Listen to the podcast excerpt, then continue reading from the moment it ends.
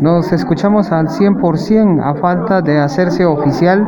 Ya los distintos distritos de salud del departamento de Quetzaltenango cuentan con lineamientos para poder aplicar la segunda dosis de refuerzo contra COVID-19. Salvador Soto, director del Centro de Atención Permanente, dio a conocer que actualmente se está trabajando sobre la planificación de cómo se estaría realizando la vacunación de esta segunda dosis de refuerzo.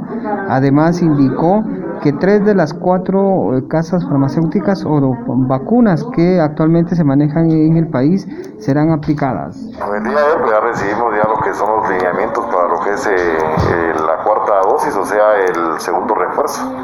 Y eso va a ser pues, administrado específicamente eh, por ejemplo, a niños o jóvenes que pues, padezcan de una enfermedad, que estén inmunosuprimidos o que tengan unas enfermedades crónicas, o también se va a aplicar también en, mayores, pero que tengan problemas, eh, ¿cómo se llama? Eh, como los que hemos mencionado. Sin embargo, para las personas ya mayores de 50 años o personal de salud, sí se puede administrar lo que es eh, la cuarta dosis o el segundo refuerzo.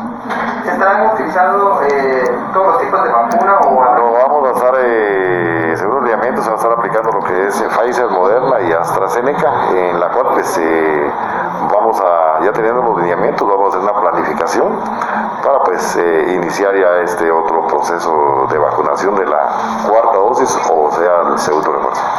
¿Cuándo podría iniciar ya la aplicación de esta cuarta dosis? Como digo, estamos planificando, hoy día estamos viendo el, ¿cómo se llama? El, todos los lineamientos y en base a eso pues ya vamos a hacer una planificación también tenemos que ver el tema de la disponibilidad de la vacuna y pues ya iniciar eh, este proceso. Yo espero que en los próximos días ya iniciemos con esta eh, cuarta vacuna o segunda, eh, segundo refuerzo. Según se detalló, en el municipio de Quetzaltenango se han aplicado más de 153.800 primeras dosis a la población de Quetzaltenango, lo que ha representado un 97%, por lo que hacen el llamado a la población a continuar llegando a los distintos puestos de vacunación.